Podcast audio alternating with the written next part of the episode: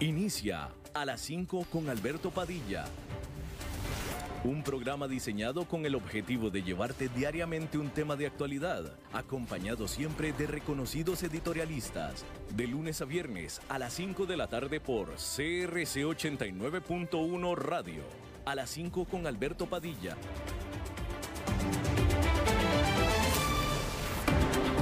Hola, ¿qué tal? Saludos, bienvenidos a esta emisión de A las 5 con su servidor Alberto Padilla. Muchísimas gracias por estarnos acompañando. Le mando cálidos y afectuosos saludos desde la señal y las instalaciones de CRC 89.1 FM en San José, Costa Rica, desde donde estamos transmitiendo hasta el punto, en el tiempo y en el espacio donde usted se encuentra, porque estamos saliendo en diferentes vías, por ejemplo en Facebook Live en la página de este programa a las 5 con Alberto Padilla. También estamos en podcast en las diferentes plataformas, las más importantes para ellas, incluyendo Apple Podcast, incluyendo Spotify, Google Podcast también, etcétera.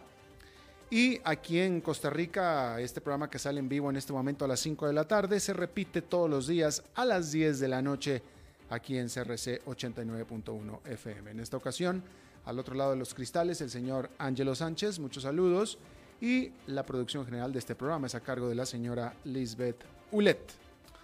Bueno, déjeme empezar el programa simplemente hablando de la última pataleta que le queda a Donald Trump, porque el 9 de diciembre Donald Trump dijo en un tuit, esta es la grande, y se refería a la demanda de Texas contra Pensilvania, que es un esfuerzo legal de última hora para revertir el resultado de la elección que perdió Trump hace más de un mes.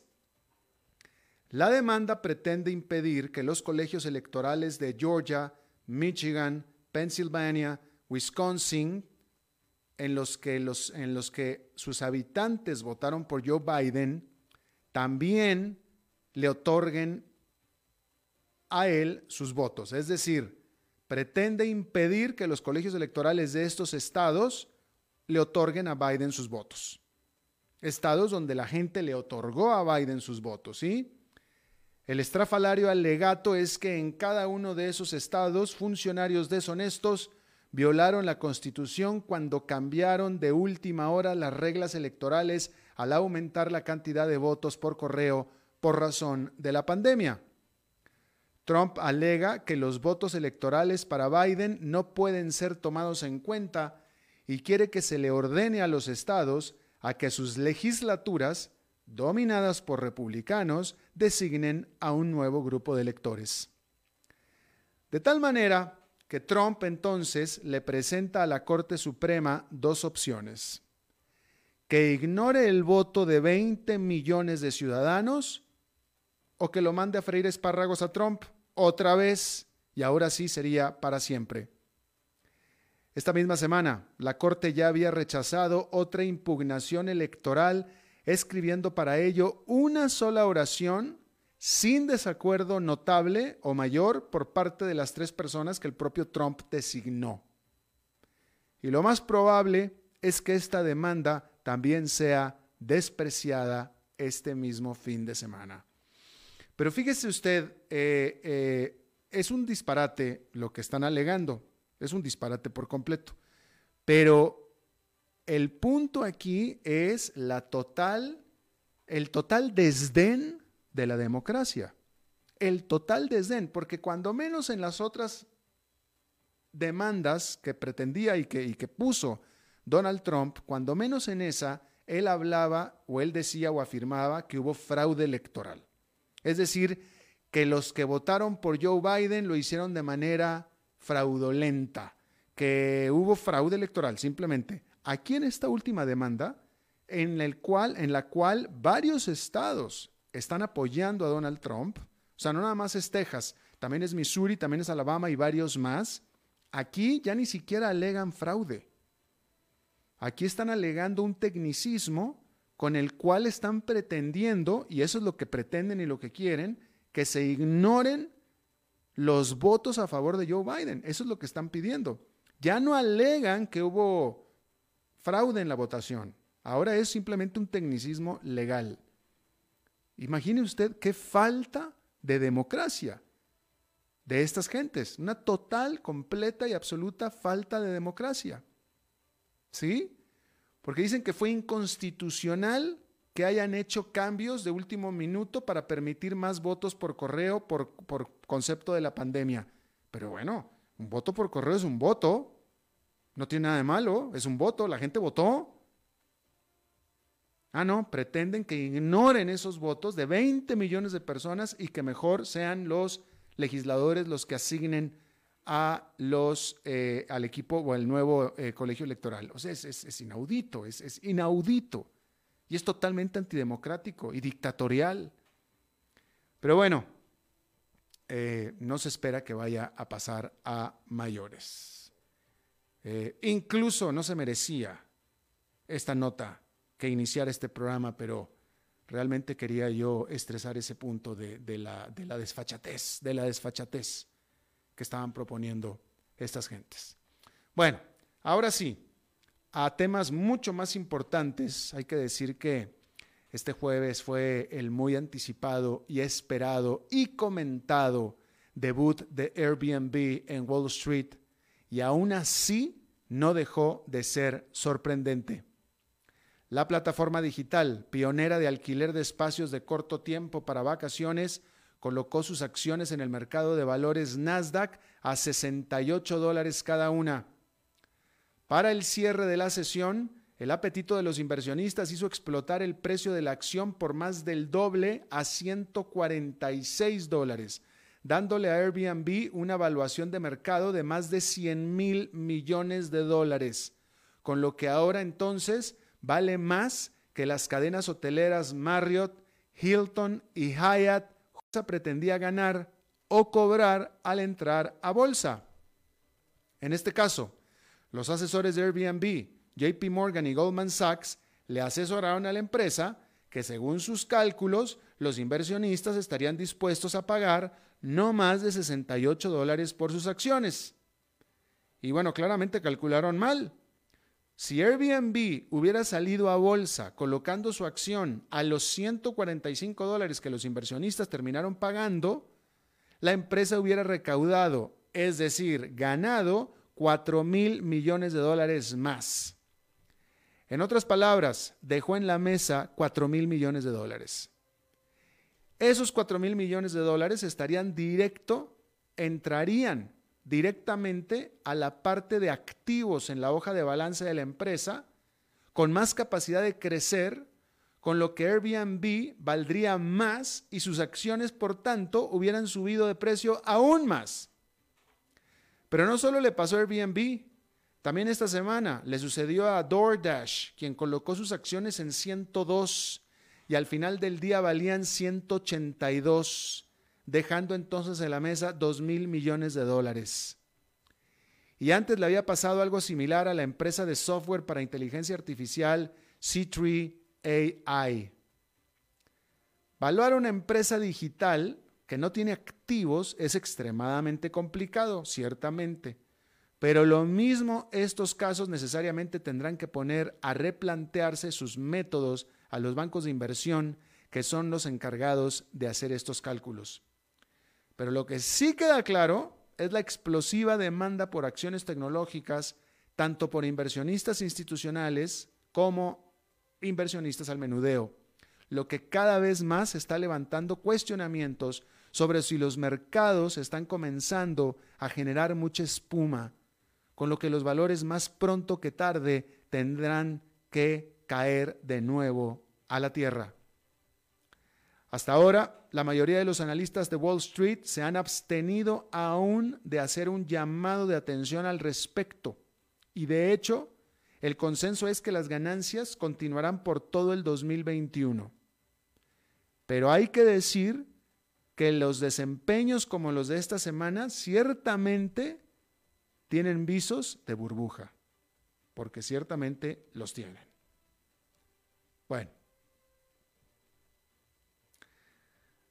A principios de diciembre, la productora de películas Warner Brothers tiró una bomba para toda la industria al, anunciar su decisión de que durante el 2021 todos sus estrenos en salas de cine aparecerían al mismo tiempo en su plataforma de streaming HBO Max para que la gente pueda escoger dónde va a ver la película, si en el cine o en la comodidad de su casa.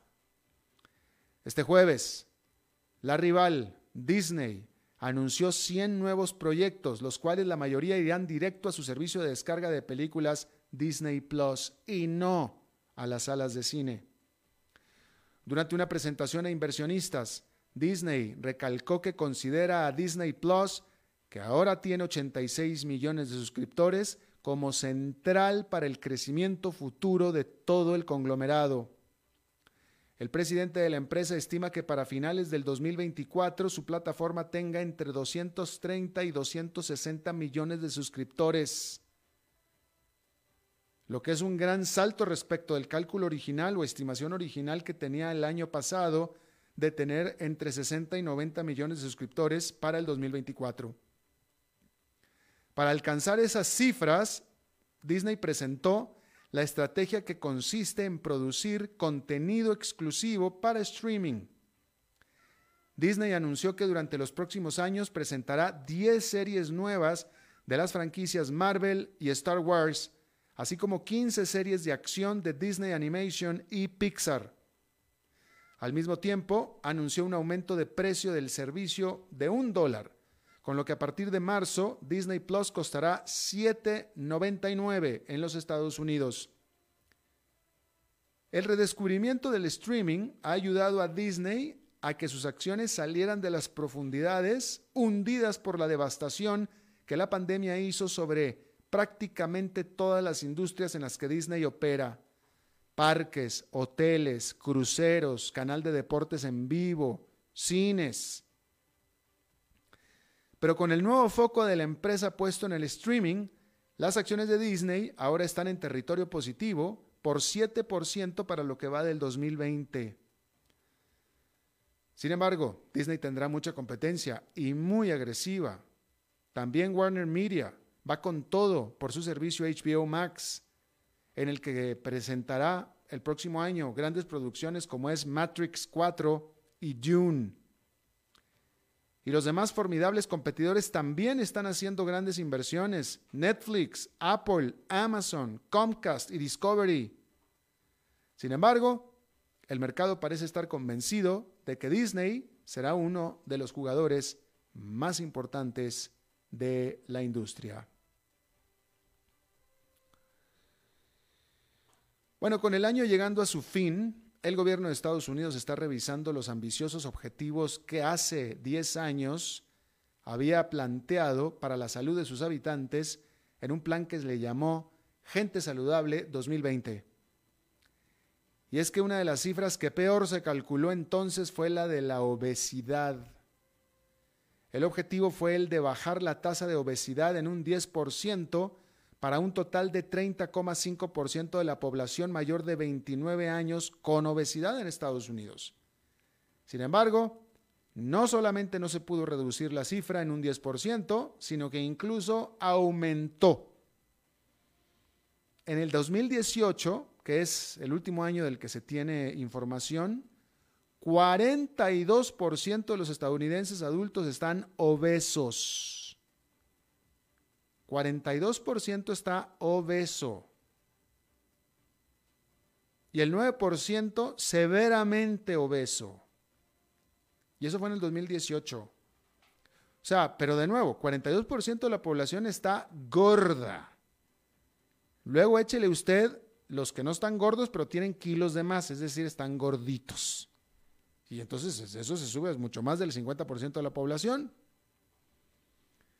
Bueno, y aunque no se ha logrado progreso, eso no quita los grandes deseos de mejoría. Eso sí están ahí.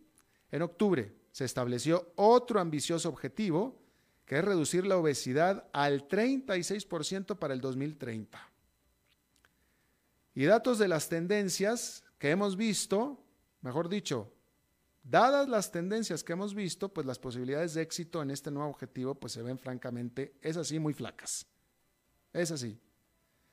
Un reporte del Centro de Prevención de Enfermedades, la CDC, liberado este viernes, revela que la inmensa mayoría de los niños que hoy tienen kilos de más serán obesos por el resto de su vida. Ahí lo tiene usted.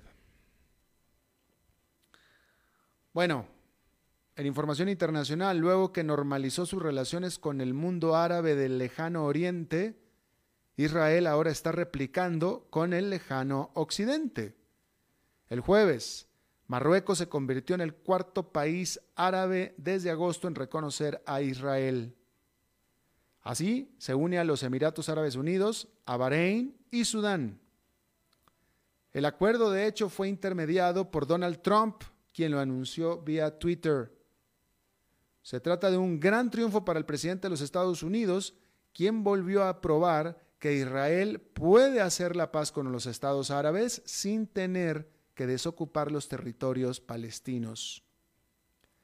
Para traer a bordo al rey Mohammed VI eh, de Marruecos, Trump acordó que Estados Unidos reconocerá la soberanía de Marruecos sobre el Sahara Occidental, que es una región disputada que el reino ha manejado por 44 años.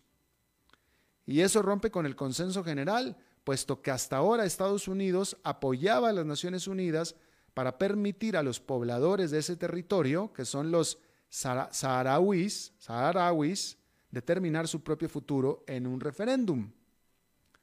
Tanto en el caso de los palestinos como del Sahara, Trump está dejando que la política práctica, o mejor conocida como la realpolitik, gane sobre los derechos de las etnias.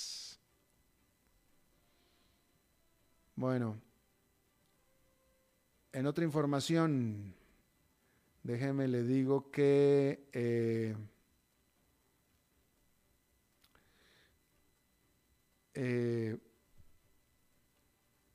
bueno, pues que el Banco Central Europeo aumentó el fondeo a su programa de emergencia por la pandemia, que lo que hace es comprar bonos de largo plazo y ofrece créditos baratos a los bancos.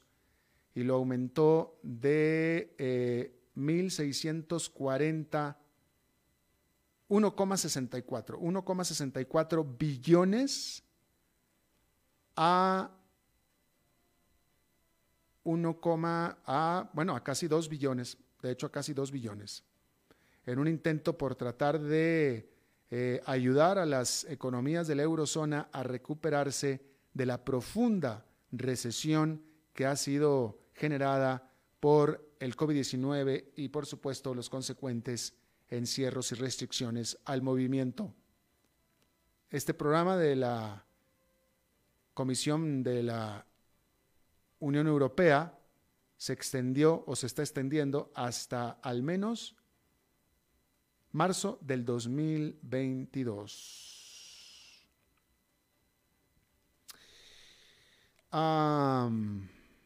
bueno, Visa y Mastercard dijeron que van a dejar de hacer negocio con el sitio de adultos, Pornhub. No me vaya a decir, por favor, que no conoce ni ha escuchado de Pornhub. Angelo, ¿tú conoces Pornhub? ¿Sí lo conoces? Oh, pues claro, pues que lo tiene que conocer. Cultura general, ¿no? Cultura general, cultura general. No tiene que estar enterado de todo. Bueno, Visa y Mastercard dijeron que van a, ya no van a hacer operaciones con Pornhub. Porque este sitio muy popular, muy popular, eh, ha sido acusado de permitir que se suba eh, contenido donde contenido abusando a menores de edad, violaciones y también lo que se le llama eh, videos pornográficos de venganza, que es como se le están conociendo, videos pornográficos de venganza, que son subidos por venganza por exparejas. ¿no? El martes, Pornhub anunció nuevas medidas para tratar de bloquear dichos eh, contenidos. Y bueno, ¿qué tan popular es Pornhub? ¿Qué tan popular es Pornhub? Bueno, déjeme le digo, tan popular como que el año pasado, antes de la pandemia, ¿eh? antes de la pandemia, Pornhub tuvo 49 mil millones de visitas. 49 mil millones de visitas y eso fue antes de los encierros. Quiero pensar que es lógico que con los encierros, pues esto se multiplicó. Quiero pensar, quiero pensar. Pero bueno, Visa y Mastercard ya eh, hicieron este bloqueo. American Express ya lo había hecho desde antes. O mejor dicho, según eh, American Express nunca aceptó trabajar por Pornhub. Y esto definitivamente pues, va a tener que hacer un golpe fuerte para este sitio que le impide pues, los más populares métodos de pago. Bueno, ahí lo tiene usted. bueno, eh, ah, bueno, pues déjame le digo que allá en Nueva York esta fue una jornada pues mixta, porque el índice industrial Dow Jones quedó con una ganancia de 0,16%, el Nasdaq Composite quedó con una caída de 0,23% y el Standard Poor's 500 también quedó con una caída de 0,13%. Vamos a hacer una pausa y regresamos con nuestra entrevista de hoy. A las 5 con Alberto Padilla por CRC 89.1 Radio. Dijo Santo Tomás de Aquino, el dolor puede ser aliviado con el buen dormir un baño y una copa de vino. Bodegas y viñedos La Iride, vinos argentinos de la región de Mendoza. Colecciongourmet.com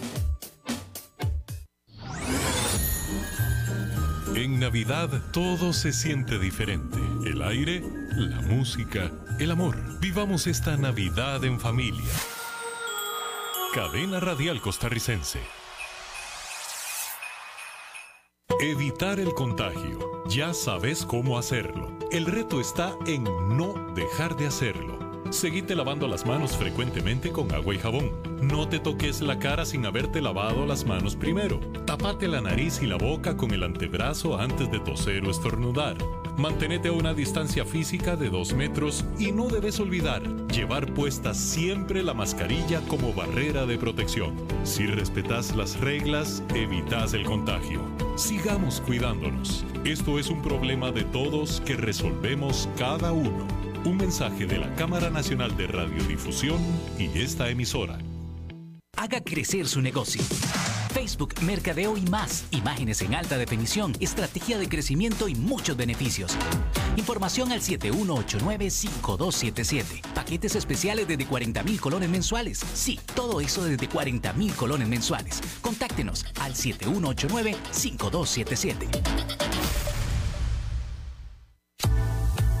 Desde Maipú, Mendoza, la tierra del olivo nos llega aceite de oliva Laur. Su delicada y elegante textura, así como su afrutado aroma vegetal, lo convierten en un aceite especial para paladares exigentes. Disponible en tres variedades: Laur Cruz de Piedra, Laur Aceite de Oliva Extra Virgen y Laur Gran Mendoza Aceite de Oliva Extra Virgen. Lo mejor de tres zonas en una sola botella. Galardonado con el Gran Prestige Gold en el Terra Olivo 2018. Aceites de oliva Laur no pueden faltar en tu mesa. De venta en todas las tiendas, don Fernando.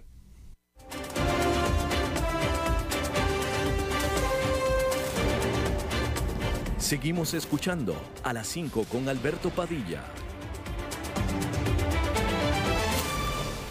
Muchísimas gracias por continuar con nosotros. Eh, déjeme eh, recordarle y recalcarle que pues esta pandemia eh, que trastoca y que trastocó y que ha trastocado absolutamente todo pues también afecta a los animales. Definitivamente aquí en Costa Rica y en todas partes hay muchos sitios dedicados a rescatar animales eh, y que necesitan apoyo. Yo voy a hablar específicamente de un lugar, de un centro de rescate que es el que yo conozco y me siento muy afín y, hace muy bien las cosas. Y por eso me voy a referir a él, pero voy a hablar, del eh, Jaguar Rescue Center o el centro de rescate Jaguar que está en Limón, concretamente cerca de Puerto Viejo, en el Caribe. Eh, Tico, eh, estos sitios, este sitio como el, Jaguar Rescue Center, trabajan pues recibiendo dinero de, pues, de, donaciones, digo, pues no, no, pero el Jaguar Rescue Center había hecho ya una manera bastante sostenible y sustentable de hacer dinero, que era pues recibiendo turistas para hacerles tours de las instalaciones. Y ya con eso se mantenía bien el centro, pero pues, ¿qué cree? Pues ya no hay turistas. Y si no hay turistas, no hay dinero, no hay fondos para rescatar, para rehabilitar y para liberar a especies nativas silvestres. Y pues entonces el centro jaguar necesita donaciones, necesita donaciones, ahora sí, pues si no tienen turistas necesitan donaciones, porque eh, de nuevo, eh, a lo que se dedica este centro es a rehabilitar, a curar, a sanar, rehabilitar y luego liberar, y eso cuesta mucho dinero, mucho dinero. Yo le recomendaría, una, una idea que yo tengo es que eh, vaya usted al sitio del Jaguar Center, y, que es jaguarcenter.foundation, y pues done 15 dólares, que es lo que cuesta la entrada, como si usted fuera turista. Cuando, era, cuando, cuando estaba abierto para los turistas, cuando había turistas, pues pagaban 15 dólares la entrada. Bueno, pues compre una entrada, ¿no? Este, esa es la idea que yo tengo. Otra idea mejor, y que me parece un excelente regalo, y se lo digo en serio, es adoptar virtualmente a un animalito rescatado, de veras. Está el caso, por ejemplo, que este es el que más me gustó a mí, pero hay muchos, digo, hay muchos casos, pero ahí está el caso de este manigordo, de este gato montés manigordo, que está ahí en el, en el, en el centro, que está eh, físicamente en perfecto estado, pero tiene un virus muy contagioso que se lo contagió a este manigordo, un gato casero, no sabemos cómo, pero total que lo tiene el virus. Entonces no se puede liberar porque si no va a infectar a las demás eh, gatos monteses, entonces no lo pueden liberar. Entonces ahí está el gatito, el, manigordo, en plena salud, con el virus, eh, eh, y lo tienen pues en la caja, en la, jaula más grande que se puede tener, pero pues, pues es un gato montés, imagínese usted. Entonces el centro está buscando donaciones para poderle crear, hacer a este manigordo pues un ambiente, literalmente, ¿no? Pero esa es una idea nada más, ¿no? Pero entonces hay que ayudar, a ayudar a que ayuden. Ellos están ayudando, pues hay que ayudarlos a que ayuden, ¿no? Eh, el sitio es jaguarrescue.foundation o en Facebook y en Instagram también como Jaguar Rescue Center. Este, visite, está, está muy interesante. Bien, ahí lo tiene usted. Bueno, ahora voy a hablar de otro tema que a mí me gusta muchísimo. Este, yo aquí continuamente he hablado y he dicho, yo soy entusiasta apasionado de la aviación y de los aviones. Eh, yo toda mi vida quise ser piloto, bueno, después fui piloto, ahora soy piloto, pero yo quise dedicarme a ser piloto. Desafortunadamente quien financiaba mis estudios, que era mi padre, tenía otras ideas para mí, y solamente porque él se opuso a que yo fuera piloto, yo no estoy en este momento volando aviones y me vi obligado y orillado a hacer este tipo de ridículos como el que estoy haciendo en este momento, ¿no? Pero si mi padre no me hubiera, eh, no se hubiera rechazado el financiamiento, yo hubiera sido piloto de aerolínea. Pero bueno, todo esto lo digo porque vamos a hablar ahora de aviones y de aviación. Y yo le agradezco muchísimo a don José Giralt o Giralt que esté conmigo. Don José fue ejecutivo de aerolíneas y de aviación durante décadas y décadas en Costa Rica y publicó un libro publicó un libro, 100 años de historia de la aeronáutica y del correo aéreo en Costa Rica. 100 años de los cuales varias décadas él estuvo ahí metido. Entonces el señor sabe de lo que habla. Don José, muchas gracias por estar con nosotros. Con mucho gusto, Alberto. ¿Cómo está usted? Muy bien, gracias. ¿Cuántas décadas estuvo trabajando usted en la industria de la aviación? Eh, Cuatro décadas, 40 años. 40 años nada más, fíjese usted. Eh, don José, déjeme, déjeme le pregunto, em, eh, como observador y entusiasta que es usted también de la industria de la aviación, eh, ¿qué, ¿qué opina usted sobre lo que está sucediendo en este momento en el mundo de las aerolíneas con la pandemia? Concretamente, ¿cómo cree usted que se va a recuperar o cómo va a ser? El futuro o si las aerolíneas van a volver a hacer lo mismo o el viajar en la aerolínea lo mismo a como era antes de esta pandemia. No, indudablemente no será igual que antes. Eh, habrá mucho más restricciones sanitarias y la recuperación, por lo menos en el área de pasajeros, va a ser lenta y paralela a la recuperación de la economía mundial.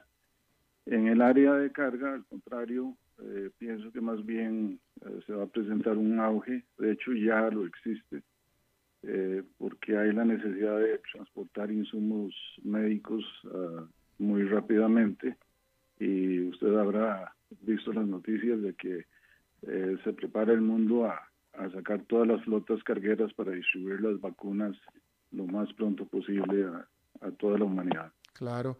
De hecho, comentar que eh, las aerolíneas de pasajeros eh, se deshicieron, ahora con, con, esto de la pandemia, se deshicieron, ya, ya, ya no hay Boeing 747 de pasajeros volando en el mundo. Ya eh, los que los tenían ya los retiraron o los están retirando y las cargueras los están absorbiendo. Así es, sí. Las cargueras los están absorbiendo, los 747. Eh, pregunta, don José, ¿usted cree, eh, a ver, el sustento de las aerolíneas últimamente venía siendo el viajero de negocios típicamente, porque el viajero de negocios es el que pagaba las tarifas más altas. Eh, el de vacaciones es el que busca típicamente las tarifas más bajas. Entonces, eh, la verdad es que en las aerolíneas, en el mundo de la aviación, el que realmente está, el, que, el que le da la plata a las aerolíneas son unos cuantos pasajeros que van típicamente adelante, que son los de negocios, que son los que pagan realmente las tarifas altas. Entonces, pregunta don José, ¿usted cree, usted cree que el viajero ¿quién va a regresar más fácilmente a volar, el de negocios o el turista? Bueno, eh, viajero de negocios, ah, en realidad ha habido eh, una reducción sustancial en, su demanda, eh, porque se ha sustituido por ah, conferencias virtuales, correos electrónicos, y es un segmento que eh, va a perder el auge que tenía y, como dice usted, el sustento económico para las líneas aéreas. Eso va a obligar a redistribuir la oferta de las líneas aéreas y de hecho ya hay varias eh, aerolíneas que están reconfigurando sus eh, clases en el avión para ampliar más la, la clase de viajeros de visitas familiares, turistas, y reducir un poco la dependencia en los viajeros de negocios.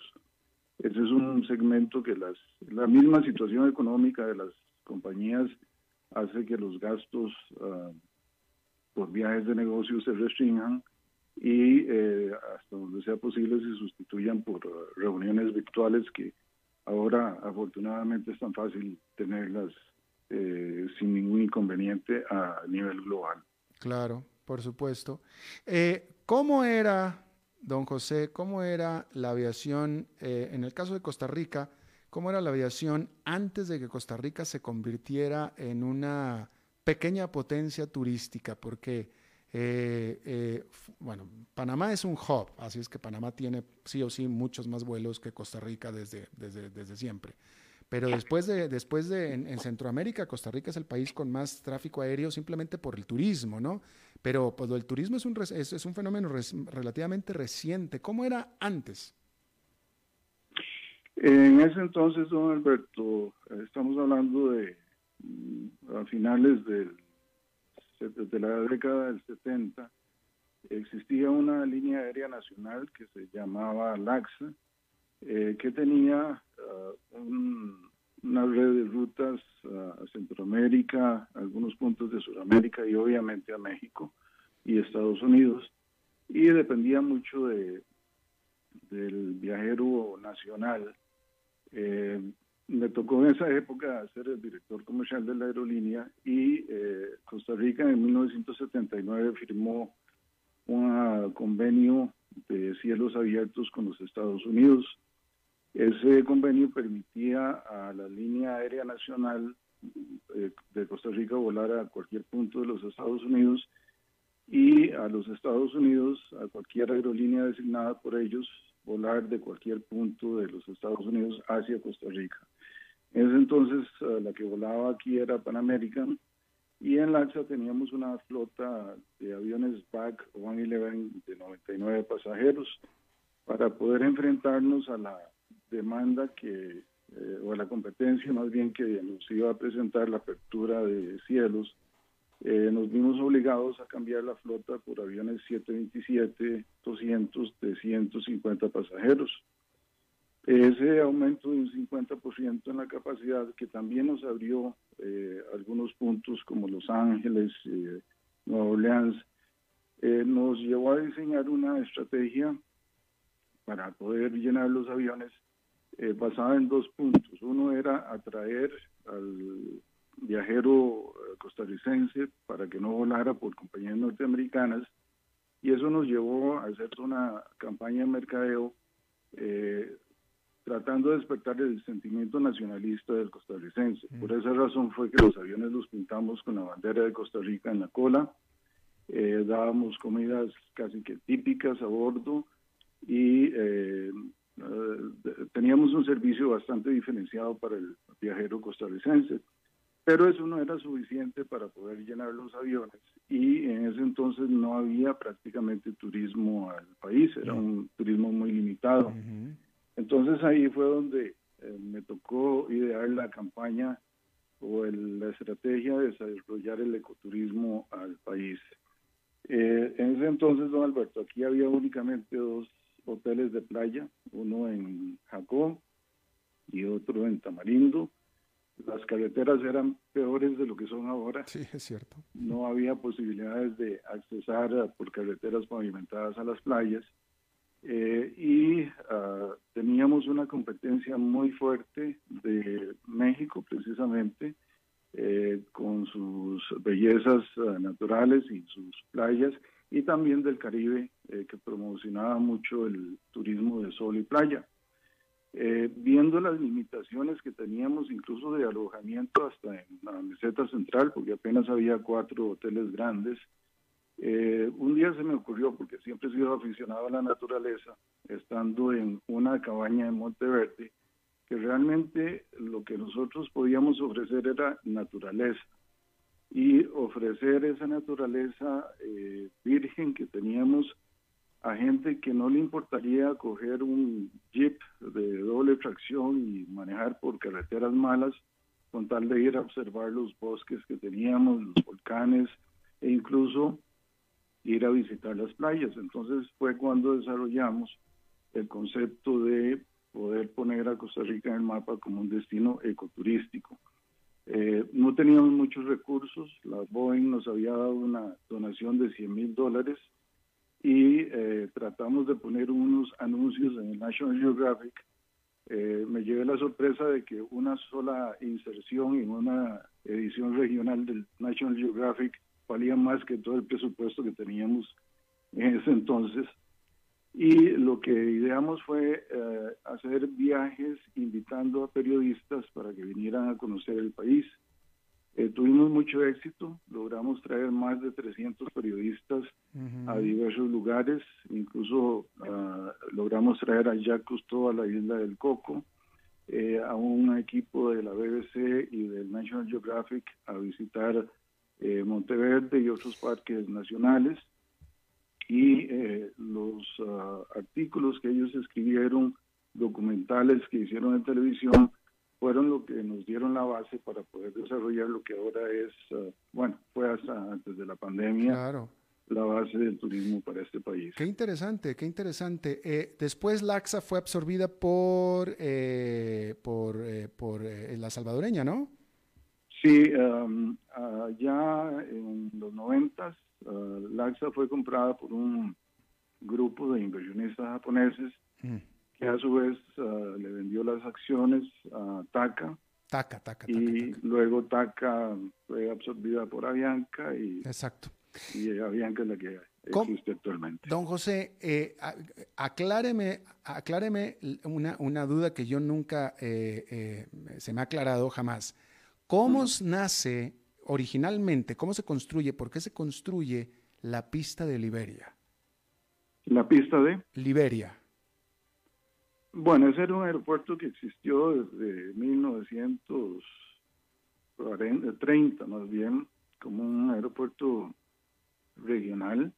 Ah, ok, pero, pero ¿cómo se hizo la pista tan, para aceptar eh, aviones grandes jets? Ah, ya con el auge del turismo, estamos hablando eh, ya avanzados los 90. Ah, ok, entonces fue, eh, decidió hacerla para poder llevar turistas directamente ah, a los hoteles que ya se habían desarrollado. Claro. Claro, ah, qué, bueno que me lo, qué bueno que me lo aclara, porque yo, yo tenía entendido, tenía la impresión, esa yo tenía la impresión de que esa pista ya era grande desde, ah, no sé, la década de los 50 o 40 o algo, pero no, se hizo grande para el uso que se le está dando actualmente. Sí, pero anteriormente a eso, ah, en los 90, nosotros operamos con 737 eh, San José, Liberia, Miami. Eh, se amplió para para aviones uh, estilo 757, 777 uh, ya recientemente, pero sí para operación jet uh, estaba funcionando como por ahí de los mediados de los 90. De los 90. Eh, eh, cuando eh, esta la, la, la, ah, primero que nada decir una cosa, el aeropuerto de Liberia es, se hizo y fue y es fundamental para el desarrollo de, turístico de esa zona de Costa Rica. Este, ha sido absolutamente fundamental. Y, la primera aerolínea que comenzó a llegar, la aerolínea estadounidense o internacional que comenzó a llegar a eh, Liberia a, principios, esto fue a principios del siglo, esto habrá sido 2001, 2002 aproximadamente, fue Delta. Y, Delta comenzó con un vuelo semanal. Y Delta pues salía de Atlanta. Entonces yo vivía en Atlanta. Entonces en esa época, en, estoy hablando en el 2001, 2002, no, no después que eso, yo volé en los primeros vuelos que empezaron a llegar de Delta aquí a Liberia y en ese, en ese entonces Liberia, eh, creo que era una, el, el aeropuerto era pues, la pista, pero nada más, creo que era una palapa y no había mucho más que eso. Eh, usted recuerda la terminal que era efectivamente una palapa y que eh, muy típica, muy bonita, pero era un peligro de incendio tremendo. Sí, y eso era, o sea, uno, uno venía, o sea, desde que uno aterrizaba y veía eso, uno decía, bueno, yo quería turismo de aventura y me parece que esto va a ser turismo de aventura. Eh, pero el desarrollo de ese aeropuerto ha sido impresionante. Sí, sí, y ha favorecido mucho a la zona. ¿Cuál era, don José, cuál era su avión preferido? El 727 y el 757. Ah, bueno, el 757 era un Ferrari, ¿verdad? Mm, sí, sí, sí. En esos dos aviones yo siempre me sentí seguro al 100%. ¿Y de los de antes? ¿De los de pistón? Mm, bueno, eh, no tuve ocasión de volar muchos. Uh, un momento algún DC-3, que era toda una aventura. Eh, ah, volaba así ya ah, trabajando en en los backs, que eran como, eso era como un avión casa, más bien, era muy maniobrable, eh, pequeñito, pero muy ágil. Pero indudablemente el 727 era un avión muy confiable y el 757 era de lujo, un avión súper confiable. No, definitivamente, definitivamente. Eh, totalmente, ¿no? Eh, y después, ¿qué, ¿qué, opina usted de la aviación, de, la, industria de la aviación nacional, de lo, de lo que hay hoy de oferta nacional aquí en Costa Rica? Don Alberto, hay muchos ex empleados de LAXA que aún suspiran por tener una aerolínea nacional. De vez en cuando eh, más de una persona dice que debemos de hacer una línea aérea nacional y que eso es importantísimo para el país. Bueno, si fuera tan fácil yo ya lo hubiera hecho. Claro. Pero, en realidad eh, es muy difícil en este momento hacer una aerolínea eh, nacional. los mercados no dan para sostener una, una aerolínea con las inversiones billonarias que se requieren en flotas y en equipamiento y en uh, tecnología.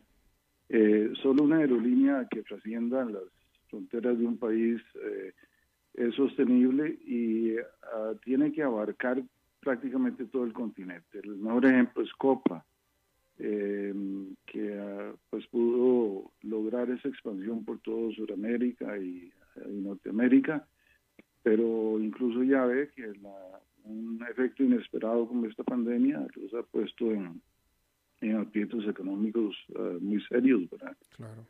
Así es que las, la época de las aerolíneas nacionales o de bandera nacional ya pasó en todo el mundo. Sí, sí, eh, así es. Eh, pareciera que, que, que, así, así, así pasa. Así, Excepto, digamos, un mercado, por ejemplo, como México, que es tan extenso, claro. tal vez pueda soportar una aerolínea nacional, ¿verdad? pero pero sí, ya para estos países pequeños es muy difícil. Claro. Ahora, eh, eh, hablando de Costa Rica, ya con la pandemia y con la caída que hubo en, el volumen de vuelos, en el volumen de pasajeros, me pareciera a mí que eh, la necesidad de un nuevo aeropuerto, que ya está en planes, pero la necesidad de un nuevo aeropuerto en Costa Rica o en San José, ya se, se, se elimina casi, ¿no?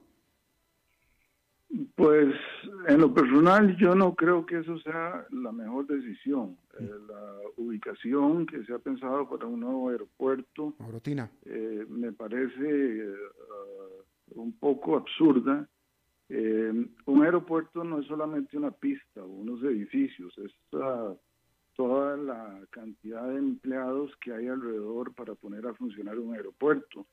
Imagínese con el desastre de carretera que tenemos actualmente en la ruta 27, que ya usted la conoce, eh, poder trasladar a 5.000 empleados eh, diariamente a, un aeropuerto, porque la mayoría tienen su residencia en estas zonas de Arajuela y San José, no tiene sentido, ¿verdad? Y no hay suficiente población en esa zona como para soportar eh, con mano de obra local y tan especializada un aeropuerto nuevo sería muchísimo más económico eh, ampliar las pistas con rellenos que se pueden hacer en, el aeropuerto actual eh, y no pensar en ese, aeropuerto. Desafortunadamente eso es un tema muy controversial. Hay eh, colegas y amigos que están en, esta industria y piensan que esa es la mejor solución en lo personal yo no creo que eso sea la, solución adecuada. Interesante. Don José, ¿dónde puede la gente encontrar su libro? El libro, don Alberto, fue editado en el 2002 por la editorial del Instituto Tecnológico de Costa Rica. Eh, ¿Dos o doce? 2012, perdón. 12, 12, 12. Sí, para celebrar los 100, los 100 años, exactamente. de aviación. Eh, se hicieron dos ediciones en español. Uh, la primera ya está agotada y de la segunda creo que quedan como unos, tal vez unos 50 ejemplares en las oficinas de la editorial tecnológica del Instituto Tecnológico y creo que la librería internacional tiene unos pocos ejemplares. También sí se hizo una edición eh, más reciente en el 2008 en inglés y de esa creo que hay más, eh, más ejemplares en la editorial del tecnológico. Bueno, pues ahí está. El libro es 100 años de la historia de la aeronáutica y del correo aéreo en Costa Rica. El autor, José A. Giralt. Muchísimas gracias, don José. Don Alberto, a sus órdenes. Muy amable, gracias. Gracias a usted. Vamos a hacer una pausa y regresamos con Humberto Saldívar.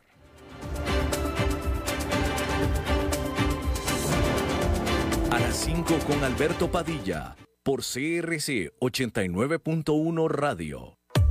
Dijo Santo Tomás de Aquino. El dolor puede ser aliviado con el buen dormir, un baño y una copa de vino. Bodegas y viñedos La Iride, vinos argentinos de la región de Mendoza. Colecciongourmet.com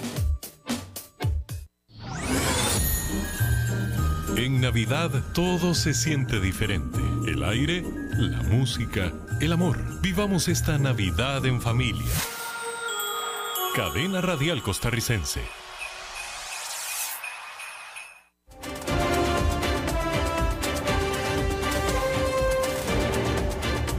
Seguimos escuchando a las 5 con Alberto Padilla.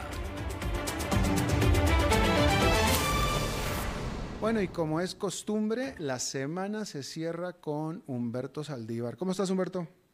¿Cómo estás, Alberto? Muy bien, ¿y tú? Muy bien, también, todo bien, afortunadamente. Eh, por cierto que, déjame, espérame, Humberto, déjame nada más rápidamente porque me está entrando aquí la última hora, que la Suprema Corte de Justicia de Estados Unidos rechazó el intento del Estado de Texas de anular los resultados electorales de Pensilvania y de Georgia y de Michigan y de Wisconsin, que es la nota con la que empezamos este programa. Ya queda confirmado que la Corte Suprema de Justicia rechazó el último intento de Donald Trump de anular los resultados en los que él perdió. Así es que sigue perdiendo. Ahora sí, Humberto, discúlpame. No, no, interesante el tema este de, de, la terquedad, diría yo, de querer anular esto, pero bueno, pues qué bueno que no, no, no salió nada adelante. Exactamente. Y, listo.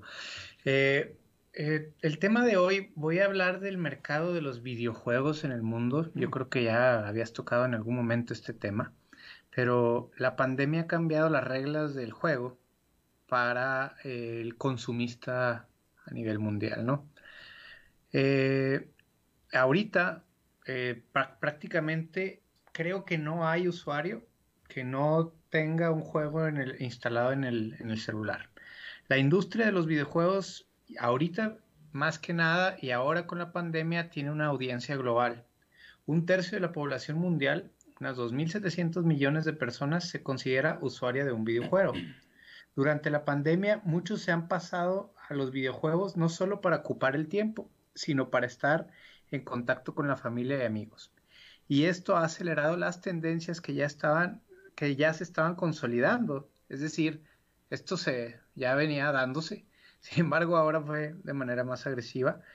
Y casi la mitad de la facturación de estos videojuegos, o un o prácticamente la mitad, proviene de juegos de móviles, tabletas y relojes inteligentes ya no de las consolas y de otras cuestiones que antes veíamos.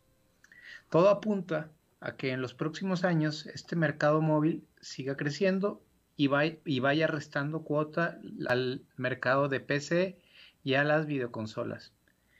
El objetivo ahora es que la relación no finalice con la compra. Es decir, antes uno estaba acostumbrado a comprar el cassette del videojuego en línea, pero ahora la tendencia de los videojuegos es ofrecer mejoras en el mismo juego y actualizaciones para que tú sigas comprando y te sigas eh, de alguna manera entreteniendo con este mismo videojuego.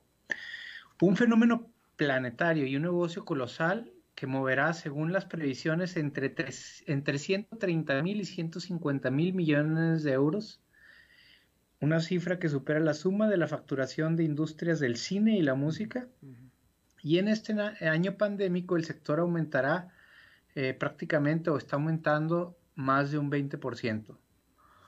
Hoy en día es difícil ver a cualquier usuario de teléfono por debajo de los 44 años que no utilice algún tipo de videojuego. Y quiero recalcar que inclusive los videojuegos se están convirtiendo en una manera adictiva de utilizarlos, es decir, tipo Facebook que se vuelve adictivo, ahora también los videojuegos y eso genera que la intención de seguir creciendo, pagando por estos mismos, es lo que ha hecho que este mercado sea tan enorme. Interesante porque en mi generación me tocó toda la, evolución de desde el Atari, me acuerdo, en sus momentos, hasta ahorita, ¿no?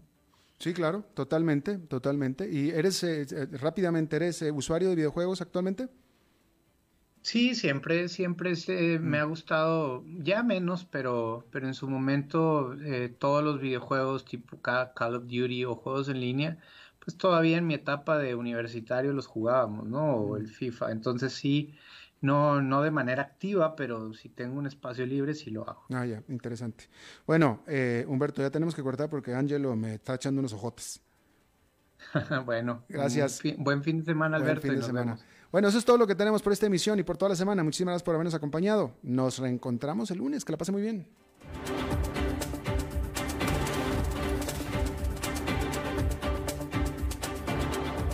Concluye a las 5 con Alberto Padilla un programa diseñado con el objetivo de llevarte diariamente un tema de actualidad, acompañado siempre de reconocidos editorialistas, de lunes a viernes a las 5 de la tarde por CRC 89.1 Radio, a las 5 con Alberto Padilla.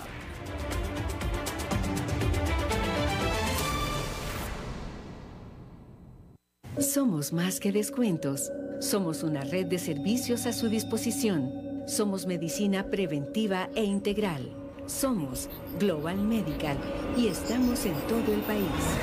Farmacias, ópticas, especialidades médicas, laboratorios. Somos Global Medical. Salud total a su alcance.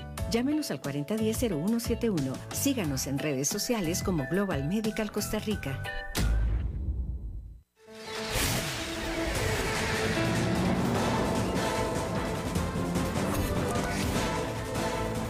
Inicia el resumen informativo en noticias CRC 89.1 Radio. Hola, ¿qué tal? Son las 17 horas con 57 minutos y estos son nuestros titulares. El Ministerio de Salud reportó que en los últimos tres días se registraron 3.517 casos nuevos de COVID-19.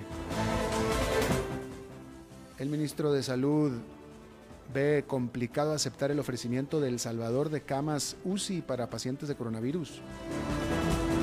La Contraloría General autorizó la inversión de alrededor de 1.200 millones de colones para caminos de la zona de Huetar Norte. Autoridades clausuran seis bares en Upala por no respetar los protocolos sanitarios. En el mundo, Rusia y AstraZeneca trabajarán juntos para mejorar la vacuna contra el coronavirus. En los deportes, Alajuelense y Herediano buscarán sellar su pase a la final este fin de semana. Salud.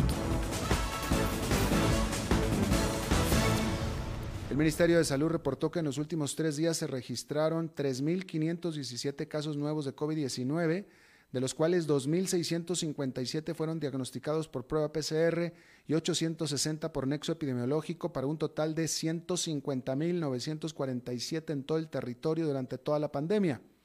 En los últimos tres días se reportaron 49 fallecimientos por COVID-19, de los cuales 18 fueron el miércoles, 18 el jueves y 13 este viernes. La cifra de personas hospitalizadas está en 600, 232 están en cuidados intensivos con un rango de edad de 0 a los 92 años. Política. El ministro de Salud, Daniel Salas, considera complicado aceptar el ofrecimiento del presidente de El Salvador, Nayib Bukele, quien manifestó en redes sociales que podría aportar cerca de 100 camas de cuidados intensivos para la atención de pacientes COVID-19 de Costa Rica. Salas indicó que la logística de trasladar enfermos por avión es compleja. Además, recalcó que una cama de cuidados intensivos requiere también de personal calificado que pueda atenderla. Dijo Salas que la respuesta oficial ante el ofrecimiento de Bukele tiene que ser por los canales diplomáticos que tiene el Estado, es decir, la Cancillería. Asamblea Legislativa. La Contraloría General autorizó la inversión de alrededor de 1.200 millones de colones para caminos de la zona de Huetar Norte. De acuerdo con el Ministerio de Obras Públicas y Transportes, se trata de la colocación de sello asfáltico a lo largo de 59 kilómetros de las rutas 227, que es San José, Copevega, Moravia, 734 que es Venado Nuevo Arenal y la 744 que es la tabla cruce. Por otra parte, se encuentra en proceso de ser aprobado un proyecto por 500 millones de colones para intervenir en 20 kilómetros entre Zaino y Boca Arenal. Hasta el momento, el Consejo Nacional de Vialidad se encuentra trabajando en otras tres rutas por cerca de 1.100 millones de colones con el objetivo de reactivar la economía de la zona. Judiciales.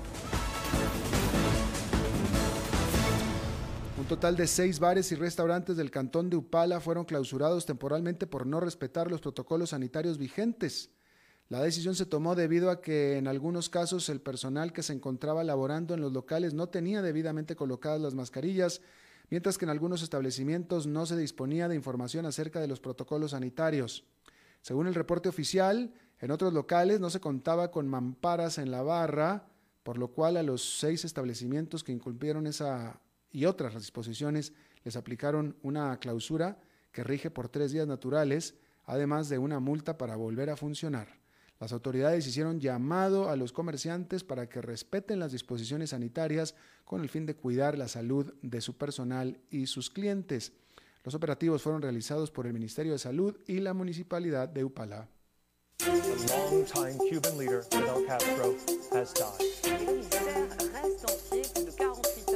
Upala. Internacionales. El laboratorio británico AstraZeneca y el gobierno de Rusia trabajarán juntos con ensayos clínicos para combinar sus dos vacunas contra el coronavirus, según lo comunicaron ambas partes